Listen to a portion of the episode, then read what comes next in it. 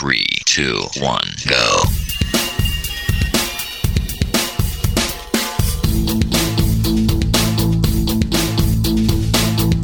Enredando, la informática que se escucha.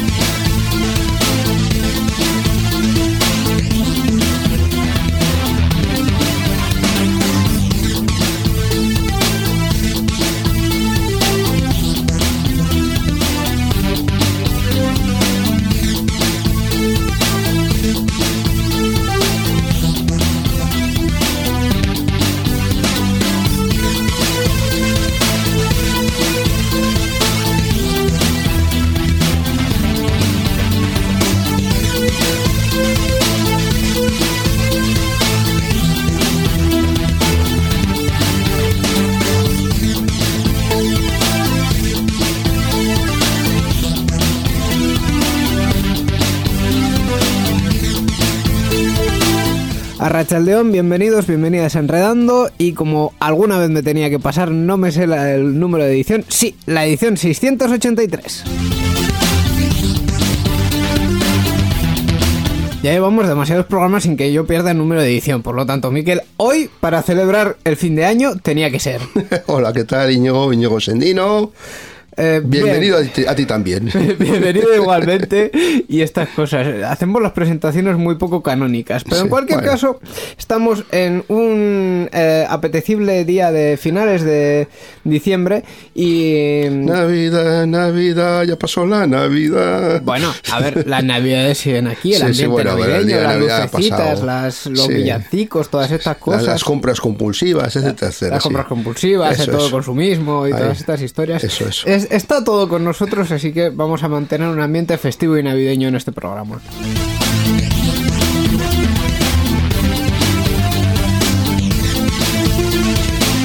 Y sin duda una de las cosas de las que hablaremos con nuestro invitado que ahora le vamos a presentar es sobre, por ejemplo, regalos navideños, cosa que también nuestros oyentes nos pueden comentar, a ver si han tenido un regalo navideño, tecnológico, si han, eh, yo que sé, hecho alguna cosa así revolucionaria, si han decidido eh, tomar las riendas de su correo electrónico, yo que sé, estas cosas que uno le da en fin de año que dice, estos son nuestros mis propósitos, pues nos lo pueden hacer mediante nuestras formas de los contacto. famosos despropósitos de año. Ah, no son despropósitos. Eso, eso. Algo parecido. Pues sí. todo lo que sea en nuestras formas de contacto.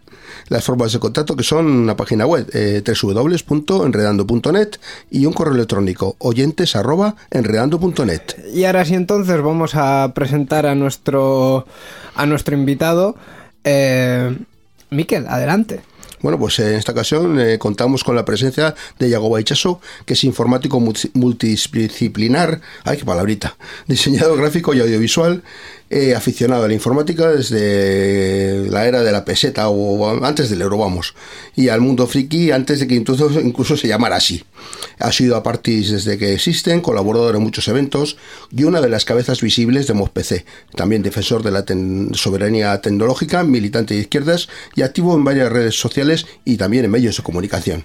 Así que bienvenido. Arracha al león, arracha al león, Miquel. Pues nada, encantado de que estés aquí en Enredando y que nos quieras acompañar en este, en este final de año y contar con tu presencia, pues es, es un lujo. Estamos encantados que estés Correcto. aquí con nosotros. Eh, eres un tipo que hace pocas cosas y va a pocos eventos, por lo que, aparte de por lo que nos han chivado, por lo que solemos ver, eh, no hay evento tecnológico de norte medio de España en el que no estemos PC y en el que obviamente tú no te pasas por ahí. La verdad es que sí, suelo, suelo acudir. Últimamente me estoy perdiendo alguno de vez en cuando, pero, pero suelo acudir a todos. La verdad es que ya solamente por años ya me ha dado tiempo a acudir a unos cuantos. Unos cuantos, sí, sí. Ahí, ahí siempre, siempre nos acabamos viendo los mismos en los mismos eventos. No sé cómo hacemos. Sí, encima ya se suman, ya no solamente son los eventos informáticos, sino que eventos frikis en general, como pueda ser, pues, yo qué sé, pues eh, salones del manga, eh, cuestiones más relacionadas con pues los antiguos juegos del rol, que igual se ha reconvertido un poco a los juegos temáticos y tal, y bueno, también hay eventos de ese tipo y hay que, hay que acercarse. Uno de los a los que nosotros también vamos es el Salón del Manga de Bilbao, por ejemplo, que también lo organiza gente muy guay. Así que, pues, en fin, tiene todo, todos los condicionantes para que, para que estemos y, y mucho público además. Así que eso es. Eh, aprovechando que eh, tenemos aquí el tema de mm, hace mucho, mucho, muchos años que eres aficionado de informática, igual hasta nos puedes contar cuál fue tu primer ordenador. Bueno, sí, es la- una pregunta clásica, ¿no? El, Sí. el, el primer ordenador que, que toqué fue un, un Spectrum, un Spectrum, un Gomas, un Spectrum 48, sí. De los míos, de los míos. Sí, de ese los fue el- míos. el primer ordenador que, que toqué. El primer Y- ordenador que y el mío en mi- también. Mm. En mi casa fue un Spectrum Plus. Y el primer ordenador que fue mío, personal, que no fue- era de mi hermano mayor, ya fue un Spectrum Plus 3. Joder, Mucho sí. Spectrumero. Tampoco es tan original. Aquellos que venimos de aquellos años, pues era, era el ordenador number one con diferencia. Entonces, pues bueno, por edad y afición, pues era, era más No, o menos tampoco fácil. es que había mucho más, había unos cuantos, pero se podían contar con los de una mano. Bueno, entre la, gente de, Amstrad, la gente de Commodore, Sí. la gente Sí, de MSX, sí. pues bueno, hab- había opciones, aunque eran pues a cada cual más rara. Sí, también es verdad. Totalmente incompatibles entre sí, además. Sí, eso de la compatibilidad. Los compatibles eran los ordenadores, esos scooters de oficina, Sí, sí. que no sabíamos muy bien para qué demonios utilizarlos a, a nivel doméstico. No tenían ni utilidad ni diversión. ni- Ni, ni tarjeta de sonido siquiera Nada, en aquel nada, entonces. no, no. Sí, sí. Ah, bueno, Nada. hacían pitidos con el speaker. Y, y como dijo Bill Gates en su momento, Internet, que para eso, ¿eso para qué? Para nada. Con 640k es más que suficiente Claro, para todos, también claro. dijo. O sea que, ¿cómo evoluciona la cosa desde entonces? Bueno, para conectarse a Internet, los ordenadores que hemos mencionado han tardado muchísimos años en poder conectarse a Internet, tener Sí. la pila TCP, etcétera, etcétera. Y bueno, han ido, han ido conectándose a Internet con el tiempo, o sea, años Sí. después que el resto de equipos. Pero bueno, Eh, la primera parte a la que acudiste, ¿cuál fue? la primera parte a la que acudí, a la Euskal, a la Euskal 2. La Euskal La 2. Es, es- me falta la, la mella en el hacha de la primera Euskal, que fue seis meses antes de, de Sí, la 2, y sí, que la sí. conocí en realidad, pero bueno, te- era muy jovencito, no, no me había animado igual lo suficiente cuando fue la primera edición y, y tuve que esperar a la segunda. Me hice mal, ya no, no soy de esos poquísimos ejemplares de ser humano que han acudido a todas las Euskal Encounter. Con Que- poquísimos quiero decir que son dos, Dios. quiero recordar Dos. Sí, que no, que sí. que no formen parte de la organización organización y que por entonces no formaban parte de la organización, que yo sepa, solo dos. Azcon y Aitor García. No, no recuerdo ahora mismo. Valdry, conocido en. Sí, en porque mundo Rafa estuvo desde la 3, que si no, si no recuerdo mal, Sí. en alguna Sí, ocasión. no, luego desde la 2 alguno más, ahora no rec- te, diría- te sabría decir nombres y luego ya desde la 3 unos cuantos, pero la 3 ya fue populosa. Bueno, populosa, populosa.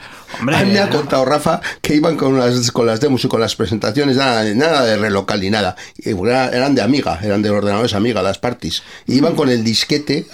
En la 3, en la 3 ya los Ya peceros se hicieron, bueno. se hicieron un hueco importante y de hecho, bueno, la- las redes Pero por- bueno, que el tema de la escena y de Demoscene ya sobre todo en Amiga. Sí, sí, bueno, Sí. en la 3 eh, Sí. en la 3 era bastante más, todavía bastante más importante en Sí. cuanto a número el, el Amiga y el, el PC estaba un poco arrinconado. Mm. Pero bueno, se hizo una LAN, una pequeña LAN. La primera LAN party que se hizo en España también fue en, en la Euskal Encounter. Eh, Y una de las primeras LAN parties también del, del sur de Europa, sino la primera. Creo recordar que igual la primera en la que se hizo una LAN pues más o menos grandecita fue la, la- una también la relocal, Euskal 3. todos los ordenadores interconectados entre sí. Los que podían, los que tenían la, la opción de Hay que tener en cuenta que estamos sí. hablando de redes de 10 megas con coaxial, Sí, de esas sí. que si se cae un ordenador se caen todos. Iban, iban en serie. Sí, sí, sí. sí. Joder, Entonces, con bueno. cables, sí, sí. Vale, Sí, no, no era una red de Ethernet, es aquellos maravillosos años. Sí, lo de intercambiar los disquetes era bastante más habitual que andar en red en, Eso en sí. partida. Era lo que había también, la posibilidad que Había también la conexión directa. El pa- eh, cogíamos con el cable paralelo entre una amiga verdad, y otro, es verdad, y es así verdad, pasábamos cosas más rápido Sí, que, sí, que sí, con disquetes. Con, con el cable paralelo de la impresora hacer un cable de estos de traspase de datos. Pero Internet era nuestro swapper, el swapper del grupo, que cogía los disquetes y los enviaba por correo. Ese era nuestro Internet primigenio. Sí. Eh, de lo que hemos comentado antes, ha habido otro punto que, que a mí me ha, me ha llamado la atención, que es esto de defensor de la soberanía tecnológica.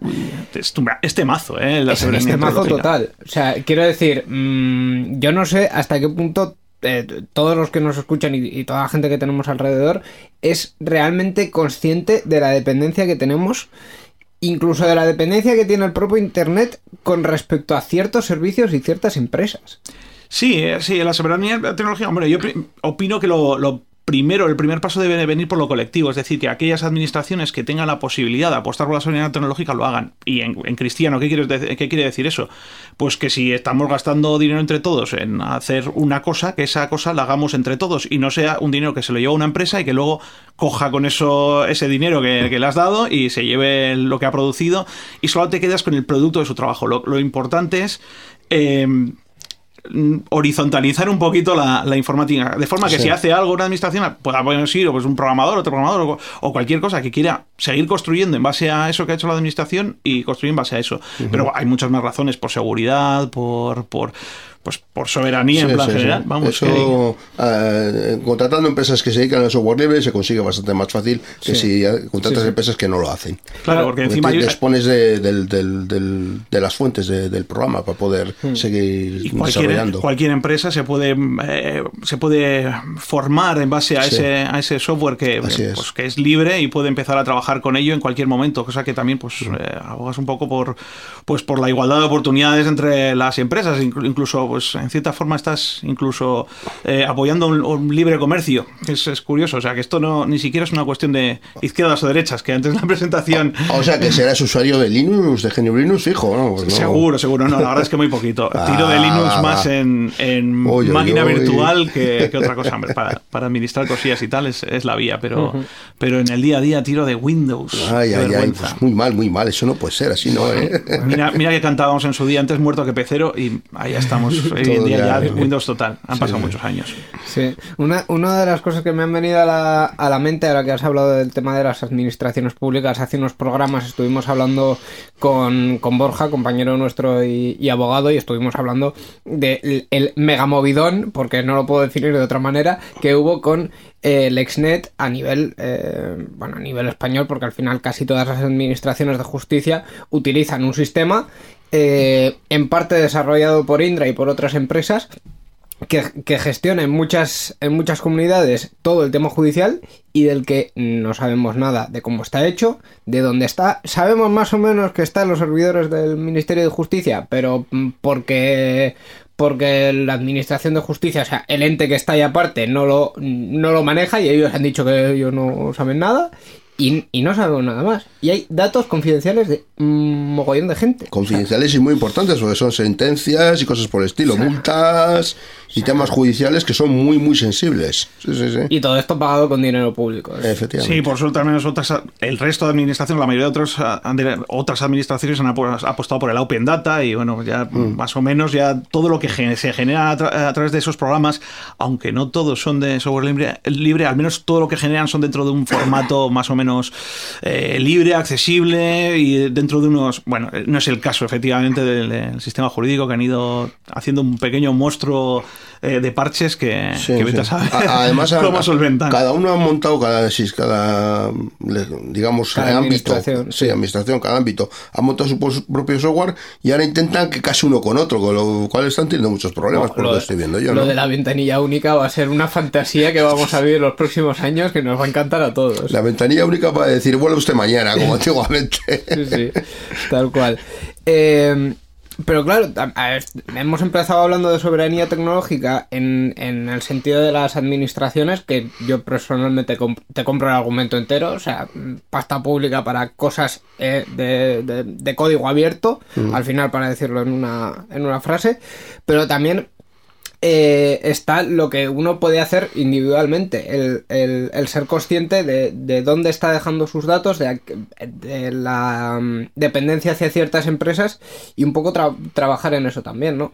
Sí, entra dentro también del civismo tecnológico, que cómo tenemos que ir formándonos eh, todos poco a poco en lo que significa esta nueva vida tecnológica, nueva, bueno, entre comillas, ya lleva unos añitos, pero que vamos viendo que pues cada vez son más jóvenes los que van entrando, cada vez somos, so- es más gente la, que va entrando en general y, cada vez implica más en nuestra vida, por lo tanto, hombre, es importantísimo que sepamos qué significa el control de la gestión de los datos, eh, que cada, cada cosa que estás haciendo del- delante de un ordenador pues pasa por ciertos sitios y bueno, es, importante al menos conocerlo. Ya no digo pues controlarlo es que es muy difícil. A veces a nivel individual lo único que puedes es optar por unas opciones u otras muy limitadas y cuando quieres trabajar en ciertas cosas tienes que pasar por el aro. Sí, pero por consciente de ello y saber que, que estás eh, dejando esos datos ahí y, y controlar, intentar controlar lo que puedas y no dar más información de la estrictamente necesaria también, ¿no? Dentro de lo que puedas, por lo menos. Sí, efectivamente. Luego, pues bueno, cada uno lo impúdico que sea en, en internet, pues depende de, de- depende de lo ella, pero al,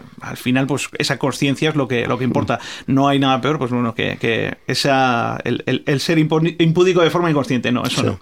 sí. No sería una buena fórmula. Me- Mejor que no, mejor que no. Al final es eso, el, el saber que, por ejemplo, un usuario de Android tiene un montón de datos que se envían a, a Google y quizá no puedes hacer nada, pero por lo menos Saber que lo hace, que saberlo. O si puedes utilizar un- alguna otra alternativa de correo o alguna cosa así, pues eh, siempre está siempre está bien. Yo personalmente, mm, y así os cuento un poco también mi vida, la, lo que hice cuando fui muy consciente de esto fue mm, ir donde otra empresa un poco menos grande, que en este caso es un proveedor de, de servicios cloud, y decirle, bueno, ¿cuánto por un servidor?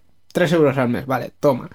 Y ponme un sistema de correo. Y mi correo ahora pasa por ahí. Un servidor de correo, sí. Eso es. Y, y ahora mismo mi correo y el de otras ciertas cosas pasa por ahí para evitar que Google lo tenga absolutamente todo. Y que además es que sé que me están segmentando por el contenido de mi correo. Entonces, pues no. Es feo Google, es feo. O sea, quiero decir... Luego están los dueños de, la- de las redes, todo pasa por, por algún sitio, no todo está encriptado, obviamente, también conocer todo ello es, es importante, pero ya, yo la verdad es que apuesto por lo, lo colectivo como primer paso, pero está claro que a nivel individual la conciencia es lo más importante y para lograr lo colectivo pues, tiene que pasar por esa conciencia individual, porque si no, ¿qué interés hay de hacer una cosa si no, no la conoces? Entonces tenemos que conocer la suficiente gente para que digamos, hey chicos, o sea, vamos a gastar la pasta en lo que, en lo que queremos. Sería ese- un- un primer paso sería ese. Algunas multas ya le están poniendo a Google por temas de privacidad y de, de los datos, de este tipo de cosas. Han salido Sí, noticias sí, sobre ello pero ya también. vemos todo lo que ha ido pasando con Facebook y dices, bueno, pues, También eh, hemos hablado mucho de Google y también hay otras empresas que también. Y- claro, y en Facebook caso- no para, eh, Sí, hace sí, cuatro sí. días ha tenido otro problemón y bueno, Y en- el de en- las fotografías, no sé si habréis Sí, oído. sí, sí. Sí, sí, sí, sí. Eh, ha habido un... Bueno, podemos explicarlo si, si quieres. Sí, una, una eh, han dado la accesibilidad a fotografías que se suponía que no eran para cualquiera a un montón de eh, desarrolladores de aplicaciones dentro de Facebook. En Hmm. cristiano, que un montón de, de spammers, sobre todo, han podido ver fotografías que se suponía que solamente eran para círculos concretos. Sí, y a- además Sí. ha sido todavía más gracioso el mensaje de alerta que ha mostrado Facebook, que es, puede ser que tus fotos hayan sido comprometidas, esto es lo que hemos hecho para solucionarlo. Y es como, vamos a ver, Facebook, es tu movida, no me vendas como que yo he hecho algo que con mi privacidad que no, que, que la has cagado tú. No me Sí. cuentes tu, Sí, tu historia. Pero al final yo creo que lo de las multas y este tipo de cosas, te- en, en casos muy honorables, yo que sé, Google por, por fin ha reconocido que Google Plus no va a ningún sitio y en cuanto ha visto que empezaban a salir datos de ahí, lo ha cerrado. Pero mm, es un caso y porque no les, no les salía a cuenta. Y, iba a cerrarlo y lo que ha pasado les ha, les ha motivado para cerrarlo antes. Sí, pero antes, más. antes era está diciendo, luego fue 2020 y ahora es abril de 2019. Sí, por Entonces, eso, por- a- eh, pero por los fallos que ha habido. Sí, pero en el caso de Facebook, por ejemplo, hemos visto pero millones y millones de cuentas que podrían haber sido comprometidas y... Ay, no pasa nada. Ah, pasa Ah. nada. Y, WhatsApp- y, y con la compra de WhatsApp ni te cuento lo que tiene ahí. Buah, En tiene fin. to- acceso a todo. Pues nada, con esta pequeña carta de presentación vamos ya a... Iba a decir dar comienzo, pero llevamos ya casi 20 minutos. Pues vamos a, a ir con las noticias.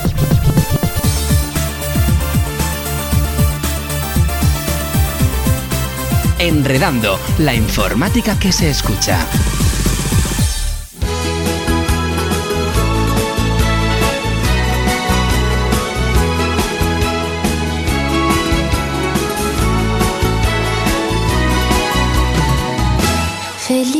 Vida.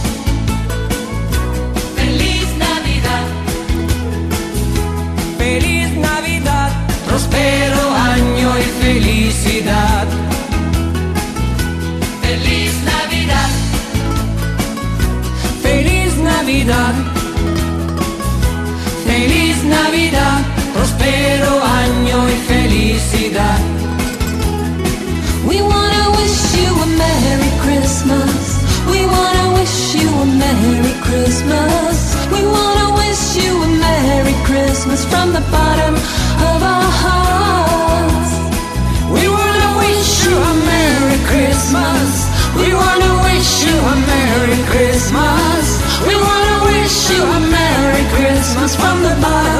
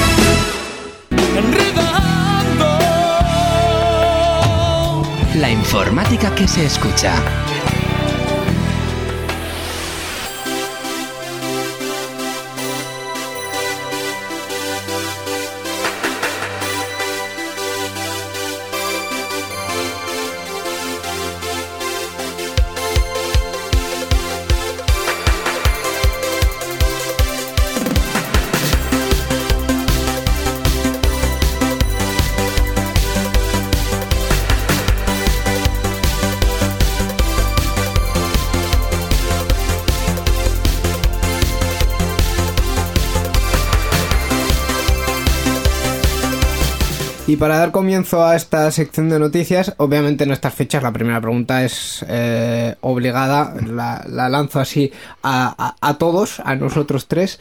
Eh, ¿Qué os ha traído el enchero en, en el sentido tecnológico? Ah, solo tecnológico, ¿no? Porque a mí me ha traído cosas que no son tecnológicas. Ah, bueno, eh, con el Black Friday hicimos lo mismo, puedes Sí. comentar todo lo que quieras. ¿Los calcetines no, no tienen chip o...? Ah, Seguro que buscas si hay algún calcetín con Bluetooth o... Eh, Yo creo que los que me han regalado a mí en el los que me han salido en el lenchero no tienen ningún tipo de chip, me parece. Todavía no. El año que viene a lo mejor... Pues, pues nada, si los calcetines no tienen chip, los calcetines no, No no cuentan. cuentan. Vale, y vale. los guantes estos con los que puedes usar el móvil, tampoco. Tampoco, ¿no? De momento no lo vamos a contar. Aparte de eso, eh, ¿habéis tenido algún regalillo, alguna sorpresilla tecnológica? Ay, la verdad es que absolutamente nada, nada tecnológico, bueno, entre comillas. Cierta Entre comillas. promesa de actualización de, de equipo en eh, el principal de casa está bien. La verdad es que eh, dentro de donde trabajo y a, a lo que me dedico, nunca he tenido ordenadores muy, muy, muy sobrados, por, a- por así decirlo. Es curioso. Mira que he montado grandísimos equipos y he Sí. invertido también pues, eh, con asiduidad en equipo, pero nunca he tenido equipos muy, muy sobrados. Pero bueno, esta vez pues simplemente lo voy a actualizar un, un poquito. Llega el momento, me salto a Ryzen, que me parece un salto interesante. y- y, bueno, pues dentro de poquito lo tendré en casa. O sea, el tema del PC gaming, a, pesar de, de tu trabajo, no, no ha sido lo tuyo nunca. No... Es PC gaming, pero muy de batalla, es decir, mu- eh, de nivel medio. Ay, ay, ay. eh, Intento aprovechar. O sea, siempre tengo un equipo gaming. Y no, no pero siempre. tuneas, no tuneas el ordenador. Tienes que tunearlo. Sí, como claro, PC. lo tengo, lo Es tengo con lucecitas, como PC y con no tonterías. tunearlo. Tuneado está, lo que Ah, pasa bueno, es que bueno. es, es mucho más espectacular, mucho más bonito que potente. Es el- eso ocurre mucho entre, entre los modders, Y- es, es muy y los, los coches también, ¿eh? A veces También, también. Mucho más bonitos y luego Un, uno pelo corsa con spoilers ahí enormes. eh, eh, y un- sigue yendo a, Sí. a- Y peor, porque encima le hace más, resi- más resistencia al aire y no, no corre tanto. Pues mira. O sea que de momento tecnológico no ha habido. Hay, hay proyectos y cositas, pero no. Ah, bueno, ya te digo, la actualización esa. La actualización. No está mal, no está mal, no, no, el proyecto no, es ya. Es ya inminente. Es, es un regalo inminente. No, no, lo ha, no lo ha traído bajo el, bajo el brazo, en el saco, el señor Olenchero, pero, Pero pero es inminente. promesa de, ¿no? Es como las típicas tarjetitas que te dan en el cumple de vale por, pues algo así. Eh, Miquel, yo entiendo que en tu caso poco. Bueno, un adaptador de HDMI y estas cosas, un, un cacharrito para hacer que la tele sea un poco más lista. ¿Ah, sí? Sí, sí, sí, sí. Eh, cuéntanos, marca, No sé. modelo. No, que- era- es de, de esta empresa del mal que hemos hablado antes, de Google, un Google de estos de... Ah, un Chromecast. Esto es un de estos, para, para que la tele sea más lista. Para que sepan lo que ves en la tele. Eh, sí, también, básicamente para eso. Para, Bueno. que sea, para que Google sea más listo gracias a mi tele. Al final la mayoría de lo que envías a un Chromecast sale de YouTube. No, de, no te puede que no. Que pero, también es de Google, así bueno, que... pero al final ahí está todo. ¿sabes? De Netflix, de HBO, pero yo, yo creo que todo lo que pasa por un Chromecast también tendrán, Sí, tendrán seguro, conciencia. Seguro, Sí, seguro, sí. seguro. No, no tengo ninguna duda. Eh, pues en mi caso, así regalitos, regalitos, autorregalos, la mayoría. Mi cuenta de Amazon está tristemente fundente. Eh, no debería decirlo en, en presencia de alguien que tiene una tienda de informática, pero quizá. Bueno. Eh, pero así la- de las últimas cosas interesantes. eh, no sé si alguna vez he contado que tengo un bicho que mm, convierte mi planta en una planta con Bluetooth. Y eso le salva de la muerte, literal. O sea, eh, es un... ¿Cómo? Está muy bien. Es, Sí. es aplicable también a Haster. Sí, es, es la domótica para mantener vivos a animales y plantas. Correcto. Muy correcto. interesante. Es, es un pequeño artefacto que tiene unas patillas que se meten en la tierra y te dice el nivel de humedad. Eh, también tiene un, un sensor eh, solar. Eh, te dice si la planta está eh, tiene fertilizante o no. ¿Y qué más me dice? Eh, ¿Y te rega la planta o no te Ah, la y rega? Porque eso no, es importante. No, no, la, la tengo que regar yo, pero bueno, por lo Ah, menos me entonces dice... vaya rollo, no vaya cacharro, no vale. No, pero la clave es que me Lo dice... importante es que la regara él. No, la- ya la rego yo, la hombre, clave es que me dice cuándo la tengo que regar, porque yo para esto soy un inútil. Entonces, por lo menos... Las máquinas que nos mandan lo que tenemos que hacer, está claro. Está Oye, claro. pues yo en este caso lo agradezco, que, que la máquina me diga, oye, riega la planta, y la pobre planta sigue viva y, y floreciente, en otoño floreciente. Esto es un milagro. Yo para el año que viene igual estoy pensando, no, bueno, para el que me refiero a pedir igual a, la, a estos ¿Comprarte una que, planta? No, no, a estos que a estos que vienen tres, que vienen en camello y eso, que igual es, es pedirles a esos un como un robotico, algún tipo de robotico, algo. Tengo ganas de, de uno de esos. un robotico que haga qué. Eh, pues a, a ser posible que me rasque la espalda en medio de la espalda que no llego. Métete en el maravilloso mundo del Arduino. bien. El Arduino es divertido. El Arduino es muy divertido. Muy divertido. Sí, pero pasa que tiene mucho tiempo. Yo tengo mucho tiempo. Tampoco tanto es ir probando cada sensorcito y tal. Es, es un entretenimiento majo. Sí, sí, sí, es, es majo, pero... pero vamos. Lleva tiempo. Eso, es, eso eso es. se lo voy a dejar a mi sobrino, que es un fiera en el Arduino. Ha ha hecho algunas cosillas y eh, le- se le da bien, se le da bien.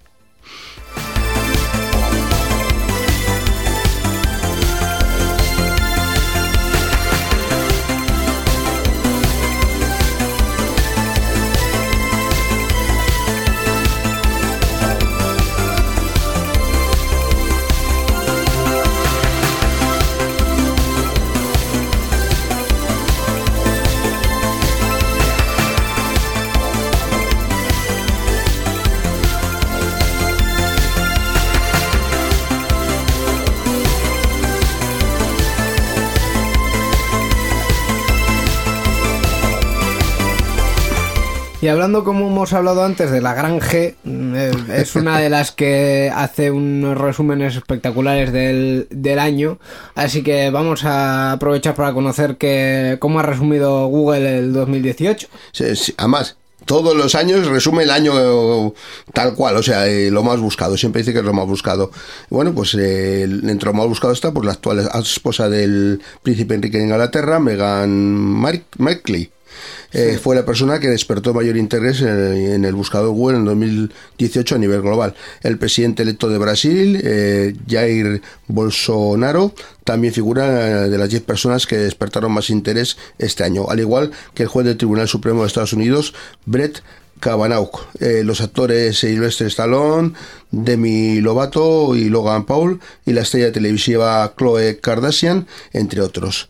Eh, también tenemos el Mundial de Fútbol, la dimisión de, la, de Cristina Cifuentes o la, la moción de censura, son algunas de las búsquedas que mayor crecimiento experimentaron en 2018 en, en Google en nuestro país. Eh, un año en el que el feminismo entra con fuerza en las consultas o, o sobre la huelga del 8 de marzo y la sentencia de la manada. Vale, pues eh, eso ha sido un poquito lo, más buscado, pero eh, quería aprovechar yo también para introducir el, el tema tecnológico, porque entre lo que entre lo que ha habido este año, eh, sobre todo se ha hablado pues de, de cosas como hemos comentado antes de, de Facebook, de sus eh, filtraciones. Eh, y así entre lo más reciente y un poquito más interesante, eh, quizá mm, a mí me ha destacado el proyecto que tiene el, gobierno de España, que no sé si terminará siendo o, un cambio de gobierno se lo llevará por delante, de que todos los coches en 2050 eh, sean eh, de, cero emisiones, lo que implica o debería implicar necesariamente que la mayoría de ellos sean eléctricos. Eh, ¿Eléctricos o híbridos? No, No, eléctricos, Eléctricos, ser. eléctricos. O sea, no, no Yo pueden, tenía esa duda, no por eso. no he pueden emitir nada. eh, Nada. y pueden ser, em, entre las tecnologías que hay ahora, creo que el hidrógeno, el gas natural y el... ¿El año, has dicho? 2050. El gas natural también, también emite También y, emite, y ah. tiene el problema que también su producción pues también es, es, Sí. es problemática en cuanto a eso. Bueno, forma parte de- del proyecto europeo de descarbonización de la economía. Es algo que va, va mucho más allá de- del gobierno de España y bueno, Sí. en realidad... eh, sobre todo es por todos, ¿no? Por, eh, por la, por la ecología, y, pero es que también es una cuestión económica. El petróleo cada vez va a estar más y más caro y se, o se descarboniza la economía europea o se va al hoyo la economía europea. Es, o sea que es una es un camino que hay que hay que andar por, por narices. Bueno, está, está bien que se coja, pues bueno, ya que estamos hablando del gobierno de España, del el toro por los cuernos. Correcto. Eh, al final, claro, ha habido muchos análisis en este, en este sentido, sobre, principalmente centrado en lo, en lo eléctrico, en las eh, en qué infraestructura hay actualmente, que básicamente es muy escasa. Muy escasa. y, y en cuál es el camino, todo ese camino que hay que andar hasta, hasta 2050. eh, Co- ¿Cómo le llamaban a la gas? La- que no van a ser gasolineras, iban a ser- iba a tener otro nombre. Electrolineras. Electrolineras. Hombre, un, un nombre horrible, por Tenéis cierto. al ladito, al ladito de ModPC tenéis una electrolinera Ah, sí. municipal. Sí, Ah, sí. Ha, ha ha empezado ya el- e- ese, ese camino. Y si no Lógico. lo enchufas donde pones las bicicletas y el coche también y ya está. ¿Dónde No. están las bicicletas? hombre, igual, igual no. Igual ah, no. ¿cómo que no? Sí, sí. sí, no, la referencia era porque en Bilbao ahora hay bicicletas eléctricas, Eso. bicicletas eléctricas municipales que funcionan muy bien, salvo cuando el vandalismo se las lleva por delante. O sea que Sí. mm, como usuario de ellas me cago en todos los que, los que tratan las bicis mal. O sea, por favor. Sí, es, es lo de las bicis es un, es un paso. eh, hemos empezado un poquito con accidentado, ¿no? Eh, bicicletas Sí. que aparecían por ahí Sí, y sí, sí. bueno, que no, no aparecían bicicletas por ningún lado. o sea, en algunos sitios no, no, na- o sea- la gente las ha utilizado más de una hora y tal, pero vamos, es el, el avance de las bicicletas es, es genial y la, cada vez lo utiliza más gente. O sea, es pues poca gente ya la que no tiene el, el carnetito de, de la bici. De hecho, es, es que eh, salva uno de los mm, obstáculos que tiene Bilbao en general y, y que tenía el sistema anterior, que es que ahora es relativamente más cómodo eh, subir a los sitios. Y Bilbao no es un sitio que tenga Eh, ninguna las cuesta. cuestas, Básicamente, las Bilbao- cuestas. el centro de Bilbao está en una zona baja y los barrios eh, de los alrededores están en zonas altas, con lo cual ir del- de los barrios al centro era fácil porque era cuesta abajo, pero al revés costaba un poquito más. Bueno, podemos apl- aplaudir otro sistema, o sea, otro tema tecnológico también, que es la aplicación, que Sí. está, está muy bien, y sabes dónde hay bici, dónde no, es- está genial. O sea, Sí, que- Ah, el del móvil, sí. Sí, sí, con el sistema anterior también existía, pero vamos, el cambio, el salto que ha habido en, en ese término, de hecho yo creo que no hay apenas usuarios que no utilicen la aplicación. No, ya- Porque, porque las, las estaciones, el software que tiene las estaciones, está basado en Linux, porque una vez, un, un día pude tocar Bien, dentro bien, de ellas bien. y está basado en Linux. Está bien eso. Pero es un horror. O sea, tienes que acordarte de una clave que te han mandado que no puedes cambiar. Lo tienes todo en el móvil y, y- y ya está. Y no, no tienes más, más historia. La verdad es que es un, es un sistema cómodo.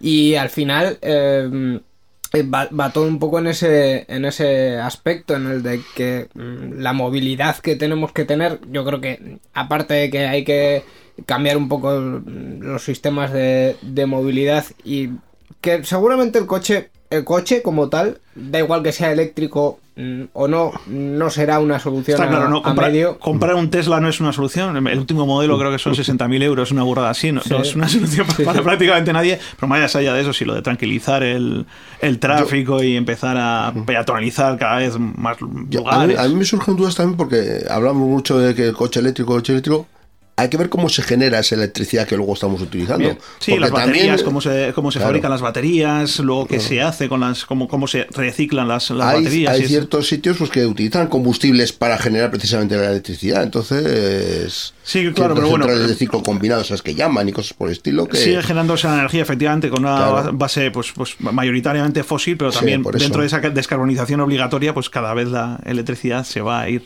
eh, generando con a- a menos eso- energía fósil. A eso deberíamos entender, porque si no lo, lo arreglamos por un lado, pero no solucionamos el problema de, de raíz. Es la vía, es la vía. Pues sí. Hablando también de movilidad, tenía en la, en la lista de cositas que han pasado este, este año, que yo creo que no es muy tecnológico, pero bueno, ya vamos a sacarlo, los conflictos que ha habido con Uber y el sector del, del taxi. Que, mm, en fin, Bueno, es, es tecnológico, está lo de la economía colaborativa tal y como se entiende desde la perspectiva de las aplicaciones de estas empresas que son de índole tecnológico, al final se mezcla todo. Tecnológico tiene Yo, lo justo. yo- yo- yo- Sí. yo no, yo no, es una de las cosas que hablamos además la, la semana pasada en Sare Sear, que, que- que yo no creo que sea que, que Uber sea una plataforma de economía colaborativa desde el punto en el que tienes empleados a los que les dices qué rutas tienen que seguir. O sea, eso es una dependencia de un, de un, Sí. de un jefe, de un, de un empleador de manual. Sí, sí. Entonces, yo no sé en qué sitio vemos la economía colaborativa en, en Uber. En el caso de BlaBlaCar casi lo compro un poco más porque, oye, los usuarios ponen sus rutas y tal, no sé qué.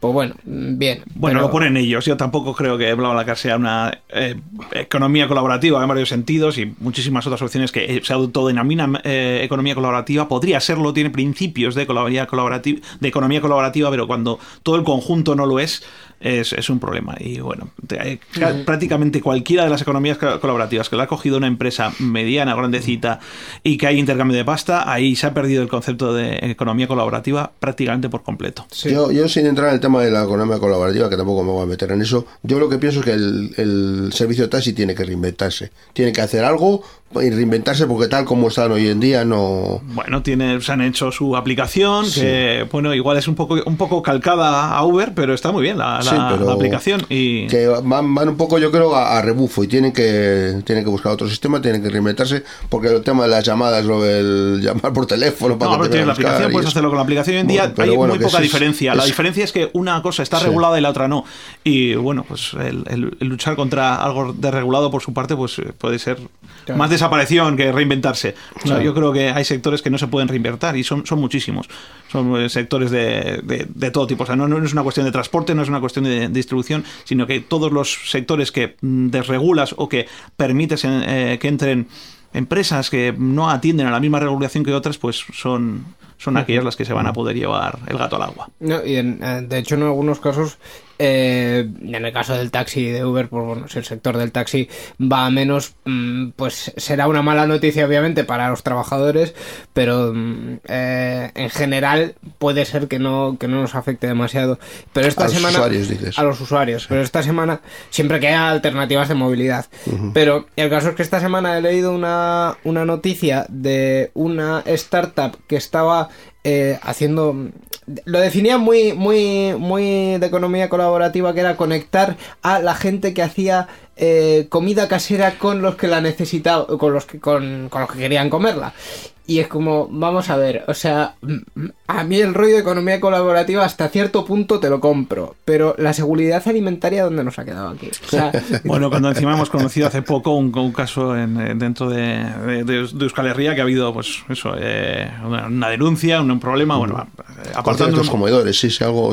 No, No, los- con, con una los empresa que se dedicaba más o menos a Sí, esto, que, sí. que enviaba a tu casa comida y bueno, que, que ha, ha habido un problema de gente que ha ido al hospital, pues muy, muy fastidiada. Eh, pues sí, la verdad es que la economía colaborativa tiene también sus peligros. El tema es que sea realmente economía co- colaborativa. Si realmente eh, son grupos de gente que quieren eh, arriesgarse o confiar unos en otros en ciertos eh, términos si no hubiera una, una- un intercambio de pasta en el que realmente están eh, viviendo de eso.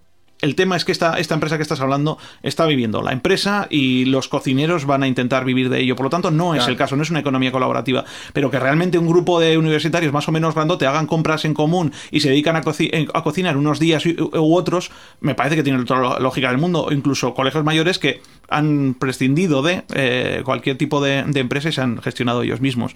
Ese, ese tipo de, de vías existen. Sí, sí, de hecho en Euskal Herria también tenemos otros, otros proyectos eh, que, que también van un poco en la línea de eso. Los dos que me han saltado hacia la cabeza eh, son eh, un banco cooperativo, cooperativo de verdad, o sea, de, de- de que la, realmente mm, es una cooperativa como la entendemos de, de siempre que no me acuerdo cómo se llamaba, lo siento.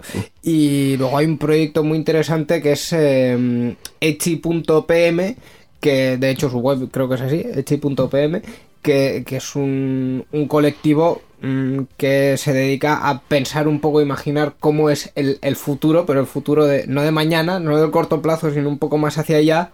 Y en eso tienen eh, proyectos eh, muy interesantes que, que van muy en la línea, pues, pues eso de, de, colaborar y de, y asociarse para, para ver qué, qué se puede hacer en muchos ámbitos. Y yo creo que algo de esto también, también tenían. eh, al, al final, pues para, para un poquito, pues que las cosas sean más, Sí, más bueno, el concepto de Solana es muy, es muy de aquí y no deja de ser, pues eso, economía col- colaborativa.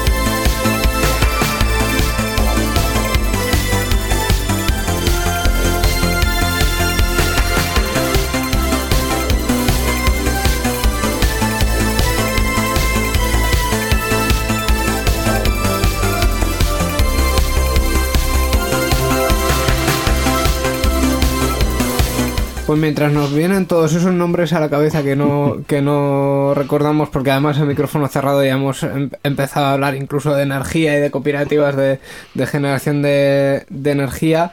eh, que, hay, que hay una, por cierto, muy interesante que Sí. la comentaba Iago, que era... eh, Oyener y bueno, Oyener. y Energía Gará o Som Energía, que son de origen catalán, pero que están también aquí afincados, pues, pues son, son iniciativas interesantes. Ya no de soberanía tecnológica, sino de soberanía, energe- soberanía Energética, sí, es sí, como, como igual más básica. Ir, ir- ir ahí a la base.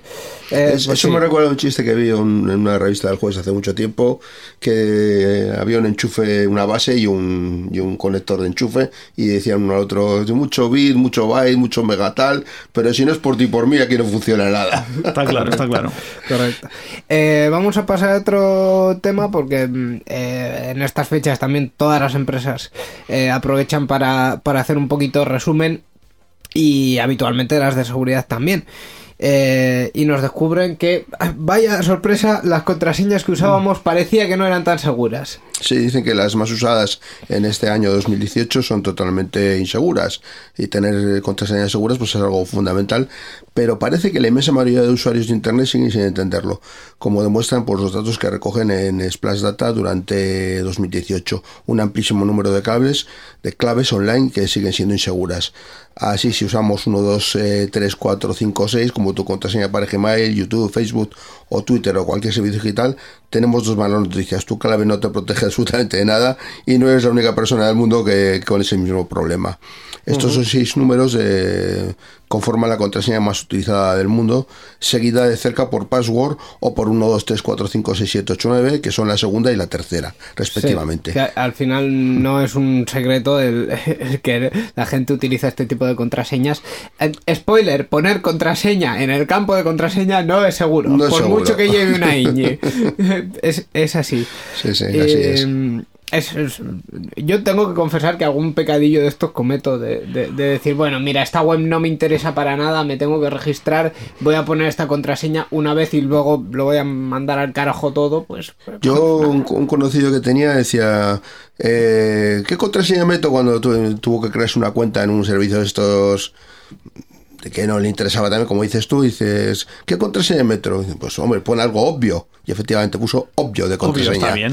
Es una palabra, es mejor que, que seis números que lo Puso que... obvio. No, cualquier palabra que esté en el diccionario es insegura de por sí. Sí, sí, bueno, Sí. Al menos... El diccionario es no es susceptible del de diccionario en inglés, que sería Sí. más, más obvio aún, Sí, pero... bueno, incluso en castellano yo creo que hay diccionarios también Sí, hombre, de- claro. por fuerza bruta y por diccionario eso te lo pueden sacar y no, no, no cuesta demasiado con la potencia de los equipos. Sí, hablábamos antes día. de civismo tecnológico y está claro que esto forma parte de ello. Es decir, pues cada vez hay más gente que, que utiliza servicios online y que, pues, si no tienen esos conocimientos mínimos de, oye, que esto es medianamente importante, ponen una clave maja. Ah, pero que esto no es muy importante, pero ¿qué estás diciendo? Si le has puesto la tarjeta de crédito a este servicio, mm, Así es. no, no hay que poner clave. Es importante que mínimo numeritos, letritas y si pones alguna mayúscula, que menos. Poner una clave eh, con cierta fuerza, que no una clave como las que hemos comentado, sino que tenga, si puede ser una palabra que no sea del diccionario o una combinación de varias palabras. No sé, lo, hay técnicas, hay muchas, sí. Si buscas en internet cómo generar una contraseña segura, puedes encontrarte tutoriales que te explican cómo creártelo. Mm, Yo utilizo siempre bien. para todo hashes de 128 eh, caracteres. Es una maravilla. No, es broma. No. Pues, Luego, luego hay que recordarla, No, también no, es no, importante yo- la yo- clave. Yo lo siguiente que iba a decir es que hay programas y uno de los más Sí. famosos puede ser One Password, que lo que hace es ponerte contraseñas aleatorias que creo que son todas de, de 32 caracteres o algo así, y te la guarda en una base de datos y lo único que necesitas es la contraseña para acceder a esa base de datos. Poner Pero los huevos en la misma cesta. Hombre. y esa contraseña también tiene que ser segura, porque Correcto, si no, pero bueno, por- comprometes todas las contraseñas. Por lo menos eh, hay una, un elemento que es que mm, siempre que mm, el- los sistemas de recuperación estén bien hechos y tal, tu contraseña, aunque sea vaya a ser comprometida, es una de un servicio concreto.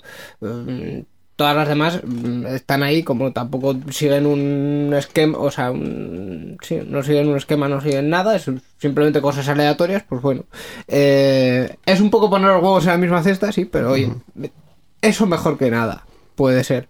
Porque a mí ya os digo que me roban una contraseña, probablemente cuatro o cinco servicios mm, puedan acceder. Más de cuatro o cinco no, porque las tengo parametrizadas. O sea, hay una parte que es variable según el servicio al que quieras entrar. Sí. Sí, todas, Es- las- es una buena todas las poco práctica. importantes yo también utilizo Sí. esa, esa técnica. Es sí. una buena, una buena práctica tener una parte común y luego otra parte de- que dependa del servicio para, para diferenciarlas. Sí, sí. y así pr- prácticamente siempre te acuerdas. Y si no es un- la parte de atrás, pues bueno. pues, Mira, hay varias contraseñas que tenemos aquí en una lista de contraseñas totalmente inseguras. Uy. AEBC123, pues vamos, está en el puesto 15 de la lista. Fútbol, fútbol en inglés, por ejemplo, también 123123, que porque repitamos dos veces, ah, ah, para que más segura lo voy a repetir 50 veces el mismo, la misma secuencia de números. Es- Tampoco. esa es la que un idiota pondría en sus maletas, más o menos, ¿no? Es, es Facebook, sí señor. Facebook. 1, 2, 3, 4, 5. En fin. Muy buena, muy buena película, muy graciosa. Pues mira, para. Ah, la, pala- la famosa, el famoso QWERTY. El- ¿Qué es eso del QWERTY? La fila de arriba del teclado de, de las letras. Pues es Q, También el tipo que W, inventó el teclado, hay que, hay que decirlo. Sí, Ya, ya sí. pones con estilo ya el apellido de una persona, está bien. Claro. Ese es un nivel por encima. Pues como iba diciendo, Q, W, E, R, T, Y. Eso también es inseguro, aunque vaya con números después también. O sea, También, no. también. Es, es probable que te pillen ahí. Eso es. Pues podemos poner de, de propósito de año nuevo o de deber de año nuevo para todos nuestros oyentes que mejoren sus contraseñas. Sí, si no tienen un número, seguras. ponedles un número. Si ya tienen un número, ponedles un carácter especial. Y si no os dejan ponerles un carácter especial, llamad a quien ha hecho ese servicio y decirle que te deje poner un carácter especial, maldita sea, que está mal hecho. Mayúsculas y minúsculas también es una forma de aumentar la seguridad. No todo minúsculas. Ese- Cosas con muchos asteriscos, simbolitos de Batman, lo que sea. Es- Hombre, ese, tanto, ese no es así, ¿no? No. Eh, eh, igual con No. emoticonos. No, puede- el, el así completo ahora, eh, ju- justo el símbolo de Batman. No, mira que tenemos cosas, una radio, una tele, 700 cosas, pero no, símbolo de Batman no. Es, yo protesto enérgicamente. ¿Se pueden meter emojis en una contraseña? Eh, en algunas, en las webs que aceptan como contraseña cualquier carácter así, sí, y son pocas. Pero hay webs que, que lo aceptan. Oh. Te, lo puedes, te lo puedes pasar muy bien Oh. poniendo tonterías. Eh, pones trébol, diamante, mm, eh, símbolo de retorno, mm, radio, bicicleta. Y luego dices, ¿qué contraseña puse aquí? Madre mía, La, hay la que se- la recordarlas. sevillana de WhatsApp están así, mira, esa no, no lo creo, no lo sé. Hay que recordarlas luego. Es que las contraseñas luego también hay que tener ahí un poco entre la seguridad y, y también la facilidad de uso, porque luego tenemos que acordarnos de qué contraseña hemos puesto. O sea, que hay que buscar algún sistema Bueno, sí. de que nos permita acordarlo. Si o es la- utilizar un programa. Si es la contraseña de tu email, pones el, el simbolito del sobre y luego pones cuatro o cinco letras o algo así, o yo que sea, una cosa de esas. Que seguro que un simbolito de sobre no lo saca. Y escribirlas en un POSIT no vale tampoco, No, ¿eh? Incluso en un fichero de texto tampoco. Me he dicho así varias veces que creo que me refería a símbolos Unicode, por ser Sí, más sí. pulcros. Bueno, pues aquí dejamos las eh, sugerencias de seguridad para nuestros oyentes y vamos a ir ya cerrando el programa. La informática que se escucha.